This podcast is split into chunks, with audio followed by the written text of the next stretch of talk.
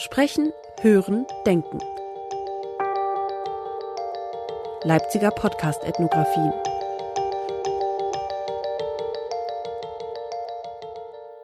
Die Straße dem Protest. Wie ein feministischer Streik den städtischen Raum einnimmt.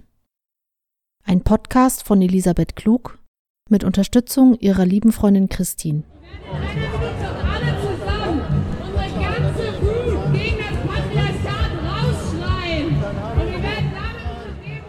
Hallo zusammen. Mein Name ist Christine und ähm, ich bin gerade hier mit meiner lieben Freundin Elisabeth Klug.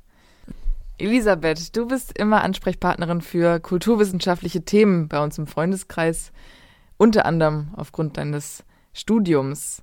Und umso mehr freue ich mich heute mit dir über den feministischen Streik am 8. März vergangenen Jahres hier in Leipzig zu sprechen. Ähm, die Situation ist ein bisschen ungewöhnlich. Wir sitzen bei dir in deinem Schlafzimmer in einem provisorisch aufgebauten Gebilde. Ähm, wenn man das so nennen kann, es ist äh, gleich sehr einer, einer Höhle, die ich als Kind aufgebaut habe und du wahrscheinlich auch. Ja, ich hätte auch nicht gedacht, dass äh, mir mein Skillset aus Kindertagen nochmal behilflich sein wird. Ja, also alles wunderbar äh, schallgedämmt hier. Die Studios sind leider zu, wie ungefähr alles andere, aber du hast das hier höchst professionell nach Hause geholt. Dafür schon mal absoluten Respekt. Danke. Ja, und äh, schön finde ich auch, dass dieser Tag, der 8. März 2020, der ist ja jetzt schon ein Jahr her, dass wir da trotzdem noch die teilnehmende Beobachtung, die du gemacht hast, heute auswerten können. Du hast unter anderem Audiomitschnitte mitgebracht. Ganz genau. Und ähm, ja, vielleicht können wir einfach reinhören und du kannst ein bisschen mehr erzählen. Wie sah es da aus? Genau. Ähm, ja, also das Wetter, um da mal so ein Gefühl für zu bekommen, war vergleichsweise gut. Für so einen Tag im März war es relativ warm. Ich erinnere mich an so 13 Grad plus. Und ähm, grundsätzlich waren die meisten zwar noch in ihren Wintermänteln, aber der eine oder die andere hat schon Jeansjacke oder Lederjacke aus dem Schrank geholt. Ähm, so, ja, der erste Eindruck war so farblich, ging es auf jeden Fall schon ordentlich in die Richtung rosa, rot und vor allem lila bzw. violett. Ganz klar, warum?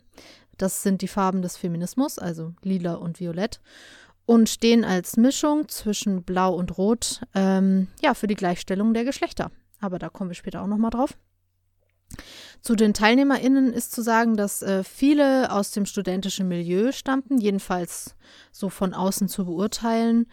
Im ersten Eindruck. Ähm, vereinzelt waren auch Familien oder ältere Generationen anwesend. Und insgesamt war der weibliche Anteil zwar größer, aber nicht ganz so signifikant, wie man sich das vielleicht gedacht hätte. Es gab also auch einige männliche Personen vor Ort. Das ist ja schön, schön zu hören. Genau. Ähm, und ja, um sich das noch, noch besser vorstellen zu können, das war eine Demo zu Fuß, ähm, also nicht auf dem Fahrrad oder sowas.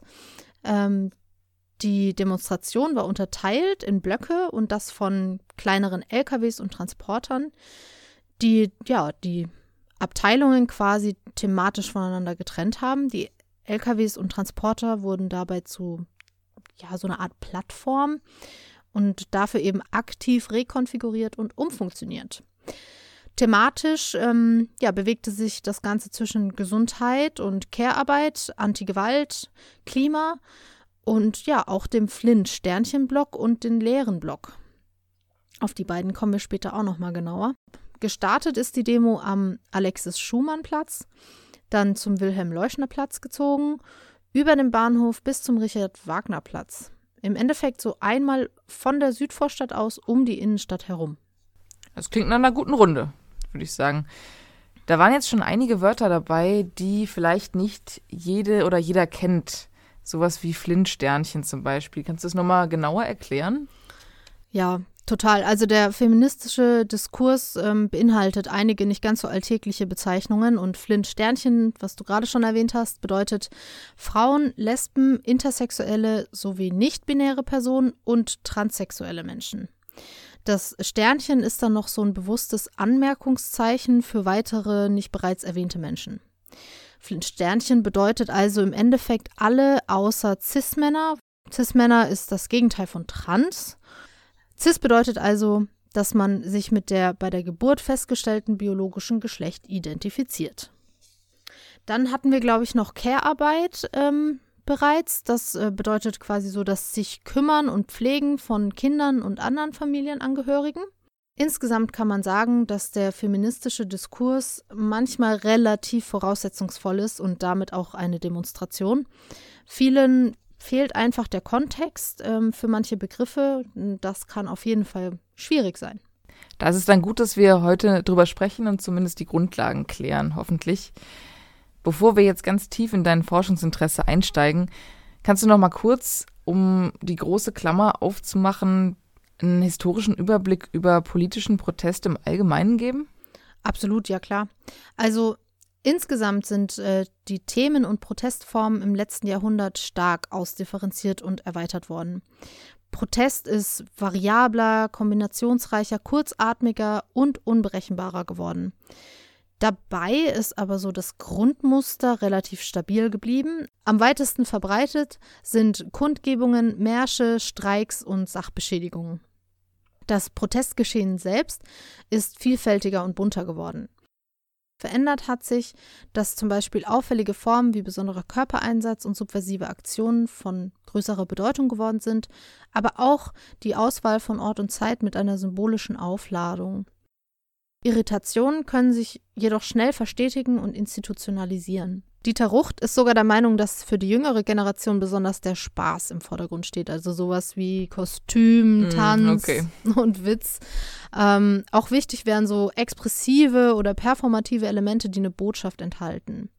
Die Handlungspräferenzen und Handlungsstile der jüngeren Generation hätten sich somit stark verändert.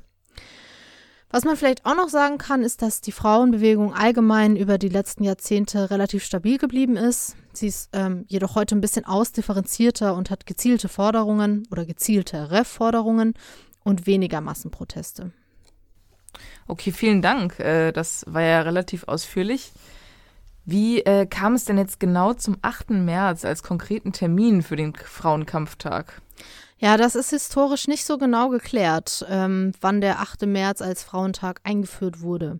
Was man aber auf jeden Fall sagen kann, ist, dass 1910 bei der Internationalen Sozialistischen Frauenkonferenz in Kopenhagen ein Antrag auf einen solchen Feiertag gestellt wurde. Unter anderem von Clara Zetkin. Damit verbunden wird auch häufig ein Streik von Textilarbeiterinnen in New York am 8. März 1857. Insgesamt ist der Ursprung aber überhaupt nicht eindeutig geklärt. Ähm, das erste Mal so als offizieller Frauentag festgelegt wurde der 8. März 1977 von der Generalversammlung der UN. Ah ja, doch schon so lange, aber. Genau, schon so ein paar Jährchen auf dem Buckel auf jeden Fall. Ähm, was vielleicht auch noch ganz interessant ist, ist, dass so feste Protesttermine, wie das jetzt beim 8. März der Fall ist, so einem Wiederholungszwang unterliegen, logischerweise. Ja, klar. passieren ja jedes Jahr und beziehen daraus ja auch ihre Sinnhaftigkeit. Ähm, die bleiben insgesamt innerhalb so einem relativ konstanten Rahmen, aber inhaltlich und formal wird da viel verändert. Dieser feste Protesttermin hat dann für den Frauenkampftag oder feministischen Streit 2020 bedeutet, dass der Termin auf einen Sonntag gefallen ist. Das hat natürlich Vor- und Nachteile. Also zum einen ähm, können mehr Leute an der Demonstration teilnehmen. Ist ja normalerweise. Schon mal nicht schlecht, ja. Ja, lohnarbeitsfrei so ein Sonntag. Ähm, grundsätzlich sind aber natürlich auch viel weniger Menschen unterwegs. Die Innenstadt ist ja mehr oder weniger verwaist. Ähm, dadurch be- bekommen natürlich auch weniger Leute von so einem Protest überhaupt mit. Mhm. Ein ganz gutes Beispiel dafür ist, ähm, dass so eine Verkehrsflussstörung an einem Montag um 16.30 Uhr natürlich wesentlich, wesentlich invasiver ist als an einem Sonntag um 14 Uhr. Ja, also da gibt es dann an einem Sonntag wahrscheinlich viel weniger Leute, die dann im Feierabendverkehr über gezwungen werden, über den Feminismus nachzudenken. Ganz genau. Ja, gut. Das äh, ist schon mal ganz gut für den groben Überblick. Ähm, was war jetzt eigentlich dein konkretes Forschungsinteresse? Also kannst du das nochmal genau benennen? Ähm, insgesamt ging es mir so um verschiedene Raumaneignungen in der Stadt, die durch so eine Demonstration auf Straßen und Plätzen stattfinden. Mhm. Da haben sich im Forschungsprozess besonders drei herausgestellt. Das waren die auditiven, visuellen und körperlichen Raumaneignungen. Unter auditiven Raumaneignungen verstehe ich dann sowas wie Geräusche, das Skandieren, Musik oder Gesang. Bei den visuellen Raumaneignungen werden Plakate, Transparente, aber auch solche Sachen wie Farbigkeit besprochen. Und die körperlichen Raumaneignungen sind schließlich so Dinge wie zum Beispiel das, naja, grundsätzlich ist ein Körper ja bei jeder Demonstration zentral. Der Mensch wird ja in dem Kontext zur zählbaren Einheit und fordert allein durch seine physische Präsenz, äh, ja, bestimmte Dinge ein. Außerdem fällt äh, unter so körperliche Raumaneignungen noch die Verkehrsflussstörung, die durch eine Menschenmenge auf einer befahrenen Straße entsteht. Aber auch sowas wie der besondere Körpereinsatz von zwei KletterInnen, die mit ähm, einem Transparent zwei Bäume hochgeklettert sind und das dann dazwischen aufgehängt haben. Die beiden haben so den öffentlichen Raum noch ein Stück über die Straße hinaus quasi erobert. Ja, also insgesamt ist vielleicht noch zu sagen, dass so Raumaneignungen natürlich nicht total trennscharf sind. Das eine führt häufig zum anderen und äh, es thema thematisch überschneidet sich das Ganze natürlich auch, wie zum Beispiel bei den KletterInnen. Das hat dazu geführt, dass die gesamte Menge in Sichtweite gejohlt hat, wie wir hier hören können. Das klingt auf jeden Fall nach Zustimmung. Welche anderen auditiven Raumaneignungen konntest du denn noch beobachten, also beziehungsweise mithören und wie sind die zu verstehen? Also eine ganz klassische Form ähm, ist zum Beispiel das Skandieren. Ähm, dabei spricht man gemeinsam so Slogans in einem bestimmten Singsang. Dafür habe ich auch zwei Beispiele dabei, in die wir mal reinhören können. Hoch die internationale Solidarität! Hoch die internationale Solidarität! Eure Kinder werden so wie wir, eure Kinder sind schon alle queer. Und dann gibt es noch sowas wie Alerta, Alerta, Antifaschista und am 8. März dann eben Antisexista. Protestformen und Symbole sind insgesamt von so einer gewissen Modularität geprägt. Sie werden an den jeweiligen Kontext angepasst. Ähnliche Aktionsformen, Gruppenbezeichnungen, Referenzen, Kleidungsstile und Lieder sowie Parolen finden in unterschiedlichsten Protesten statt. Besonders sichtbar sind dabei expressive oder performative Aktionen. Ein Beispiel dafür ist das Antifaschista oder eben Antisexista. Eine andere auditive Raumaneignung, die mir ja vorher noch unbekannt war, war der Schrei. Um 16 Uhr haben nämlich alle gemeinsam geschrien. Das klang dann folgendermaßen. Zwei, eins.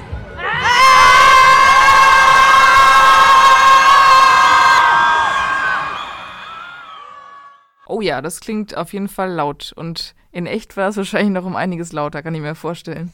Ja, da haben einen die Ohren auf jeden Fall ein bisschen geklingelt. Was ganz spannend war und was man jetzt auch schon im Ausschnitt so ein bisschen erahnen konnte, war, dass ähm, der Schrei relativ schnell in so ein Johlen, Pfeifen oder Klatschen übergegangen ist. Ja, so mein Eindruck war, dass das für viele andere auch ziemlich neu war und es vielleicht sogar ein bisschen unangenehm im ersten Moment sich angefühlt hat. Aber dieser Schrei hatte den Effekt, dass sich so eine gewisse Einheit gebildet hat.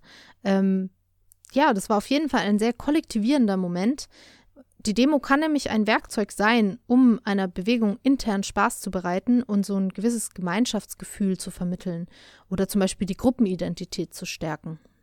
Das kann ich mir vorstellen. Worauf wir vielleicht auch noch mal kurz eingehen sollten, ist die Ansage der Organisatorin zum Schrei. Mhm. Wir hören mal rein. Alle Und wir werden damit unsere Demo starten. Und danach ist dann so ein Countdown gefolgt. Der hatte auch wieder so eine kollektivierende Funktion. Also alle gemeinsam fiebern auf diesen Moment hin und befreien sich dann in diesem Urschrei von der Unterdrückung des Patriarchats. Patriarchat sollten wir, glaube ich, kurz noch klären. Das ja, hatten ist wir vielleicht noch nicht schlecht, ja. Ja. Patriarchat bedeutet die vorherrschende, männlich ausgerichtete Gesellschaftsordnung. In diesem Moment von diesem Schrei wird ja dann aber die Person, die normalerweise in den Hintergrund gedrängt wird, in den privaten Raum, laut und nimmt öf den öffentlichen Raum ein, der ihr sonst nicht gewährt wird. Das kann zu einem ja, interessanten Irritationsmoment im Stadtbild führen. Mhm, absolut. Also definitiv wichtig sind bei so Demonstrationen auch Ansagen und Redebeiträge, die spielen definitiv eine zentrale Rolle im Geschehen. Dass man sich einfach irgendwie auch abspricht und, und geeint wird irgendwie. Zum einen das und zum anderen natürlich auch Information, die da irgendwie weitergegeben wird. Mhm. Ähm, ja, man gibt zu unterschiedlichsten Themen werden Reden gehalten und ähm, man kann ja der gleichen Meinung sein oder sich eine Meinung überhaupt erstmal bilden. Äh, eine andere auditive Raumaneignung ist Musik. Da äh, schwingt aber ganz schnell so ein gewisser Party-Moment mit. Mhm. Kann ich mir vorstellen, ja. Ja, also man tanzt und äh, singt Mhm. natürlich laut mit, weil das sind Songs aus allen Genres, hauptsächlich von weiblichen KünstlerInnen. Ähm, zum Beispiel Beyoncé, Tattoo oder Le Tigre. Interessanterweise schwingt da aber auch immer noch während des, während des Protests, während der Demonstration so ein kämpferisches Motiv mit. Also neben diesem Partymoment der Musik hat man dann Motive wie die erhobene Faust Mhm. oder Blut, wobei Blut ja in dem Zusammenhang natürlich auch für den weiblichen Zyklus stehen kann. Ja. Ja, also es gab auch auf jeden Fall Live-Musik, das definitiv auch. Und ähm, eine Trommlergruppe, die aus überwiegend weiblichen Personen bestanden hat, die ja mehr oder minder in rosa gekleidet waren. Na, cool. Da habe ich auch noch mal einen Mitschnitt dabei. In dem wird auch noch mal ganz deutlich, dass ähm, während so einer Demonstration ständige Überlagerungen stattfinden. Also an der einen Ecke findet ein Redebeitrag statt, an der anderen wird lauthals skandiert und an der dritten findet so eine Trommelgruppe ein, ja, ein gewisses Publikum. Das versinnbildlicht so ein Stück weit die Heterogenität und Diversität dieser Bewegung.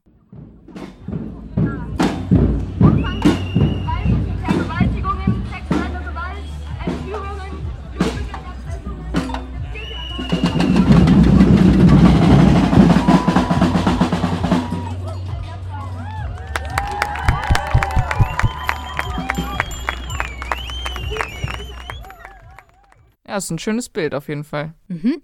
Witzigerweise wird aber nicht nur auf Trommeln geklopft, sondern auch auf Haushaltsgegenständen, wie zum Beispiel Töpfen. Okay. Ähm, da wird irgendwie so das Arbeitsgerät quasi zweckentfremdet. Also so ein kleiner Hinweis auf äh, Flint-Personen, ähm, Sternchen, die häufig unbezahlte Care-Arbeit leisten Und die vielleicht sonst äh, ihren Sonntag in der Küche verbringen. und den Braten herrichten. Du hast ja bereits gesagt, dass auch visuelle Raumaneignungen stattgefunden haben, neben den auditiven. Kannst du äh, da noch ein bisschen drauf eingehen? Absolut. Also wieder ganz klassisch sind erstmal sowas wie Plakate und Transparente. Da wird auch ganz häufig zitiert, interpretiert und umgeformt. Ein Beispiel, was wir jetzt hier vielleicht mal ähm, ja, heranziehen können, ist ein Plakat, das heißt We Can Do It. Das ist ein Werbeplakat ähm, mit einer Darstellung in so einer 40er-Jahre-Ästhetik. Darauf zu sehen ist eine Frau, die die Muskeln spielen lässt und einen auffordernd anblickt. Ursprünglich wurde das Motiv als Motivation für die arbeitende Frau während des Zweiten Weltkriegs kreiert. Dabei geht es um die Frauen, die in den Werken die Arbeitsplätze der Männer eingenommen haben, die ja alle im Übersee im Krieg waren. Das Ganze ist dann so ein Symbol für die unabhängige Frau und wird auch häufig mit dem Spruch Macker gibt's in jeder Stadt, bildet Banden, macht sie platt in Verbindung gebracht. Ähm, das ist auf jeden Fall bereits in der zweiten Welle äh, passiert und während der Demo wurde dieser Spruch auch skandiert. Dann können wir noch mal ganz kurz auf das äh, Transparent der KletterInnen in den Bäumen eingehen. Das hatten wir eingangs schon kurz besprochen und da wurde auch der Slogan My Body, My Choice ähm, aufgegriffen. Dieser soll so ein bisschen den Anspruch auf den eigenen Körper äh, verdeutlichen. Die TeilnehmerInnen an der Demonstration wollen nicht weiter fremdbestimmt und dem Male Gaze ausgeliefert sein, also dem Blick des Mannes. Mhm. Außerdem geht es auch um die Debatte um den Paragraphen 218, also die Frage, ob das Austragen oder der Abbruch einer Schwangerschaft allein der Frau überlassen werden sollte oder in welcher Form auch immer reglementiert. Der Spruch wurde natürlich auch skandiert und das zeigt wieder, wie solche Dinge in die Bewegung eingewoben sind. Wir hören auch hier noch mal kurz rein. Sehr gerne.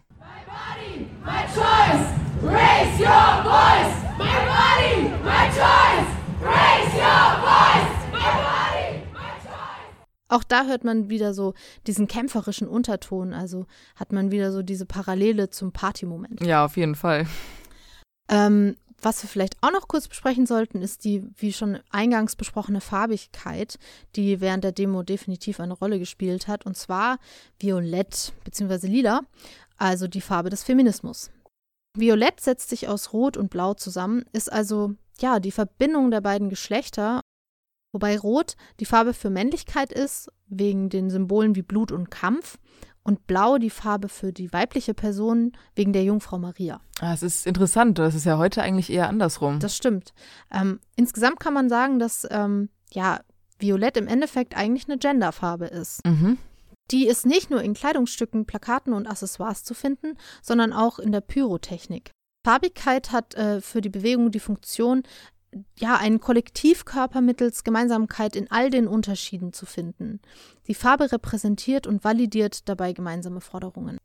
Okay, spannend. Ähm, dann, wenn ich das jetzt richtig im Kopf habe, fehlen uns nur noch die körperlichen Raumaneignungen, richtig? Ganz genau. Da können wir auch noch mal kurz auf den Anfang zurückgreifen. Wir hatten ja schon äh, einen Moment über die Verkehrsflussstörung gesprochen. Mhm. Dabei ist es so, dass nicht nur Körper die Straße blockieren, sondern auch ähm, Straßen insgesamt einfach umbenannt wurden. Das ist eine interessante feministische Praxis. Okay. Und zwar folgendermaßen. Die Karl-Liebknecht-Straße wird dann nämlich kurzerhand zur Clara-Zetkin-Straße. Ach so, okay. Und der Grund dafür ist nämlich, dass von allen Straßen, die nach Personen benannt sind, nur 15 Prozent für Frauen stehen. Das ist also ein massives okay. Ungleichgewicht. Ja.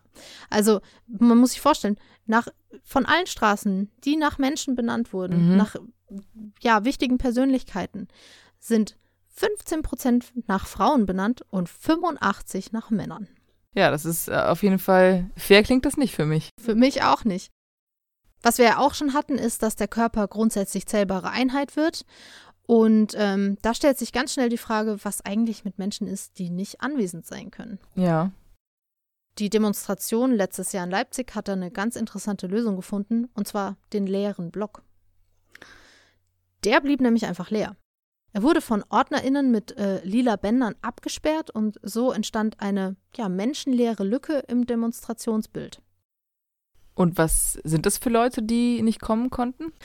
Das sind äh, unter anderem Menschen, die nicht mehr leben. Da wird äh, ja auf Femizide aufmerksam gemacht. Okay. Eine andere Gruppe von Menschen, die nicht vor Ort sein kann, sind Personen, die Care-Arbeit leisten und deshalb sich nicht einfach so mal am Sonntag freinehmen können. Die eben dann mit dem Braten beschäftigt sind. Mit besagtem Braten. Es entsteht also so eine bewusste Leerstelle und irritiert den Blick von außen definitiv. Was vielleicht ganz interessant ist, ist, dass Judith Butler sagt, dass der materielle Körper in der Öffentlichkeit präsent sein muss, um überhaupt an einer politischen Demonstration teilzunehmen und bestimmte Forderungen zu stellen. Nicht anwesende Personen können also laut ihr eigentlich gar nicht Teil des Kollektivs sein, werden aber über diesen leeren Block ja doch Teil der Demonstration und sind im übertragenen Sinne auch anwesend. Ja, es ist ganz geschickt gemacht, finde ich. Mhm. Wenn wir jetzt schon bei den Blöcken sind, können wir auch noch auf den Flint-Sternchen-Block eingehen. Der stellt einen gewissen Safe Space dar, denn ähm, ja, diese Personen werden im Patriarchat doch häufig unterdrückt. Zugang zu diesem Safe Space hatten dann nur Personen, die sich als Flint-Sternchen identifizieren, wobei diese Identifikation der einzelnen Person überlassen blieb. Die OrganisatorInnen haben lediglich über Mikrofon darauf hingewiesen, dass hier doch bitte keine Cis-Männer mitlaufen sollen. Ganz interessant, weil das war, glaube ich, das erste Mal in meiner Forscherkarriere, dass ich eine privilegierte Position als weibliche Forscherin hatte. Ja, das ist äh, in der Tat eher selten.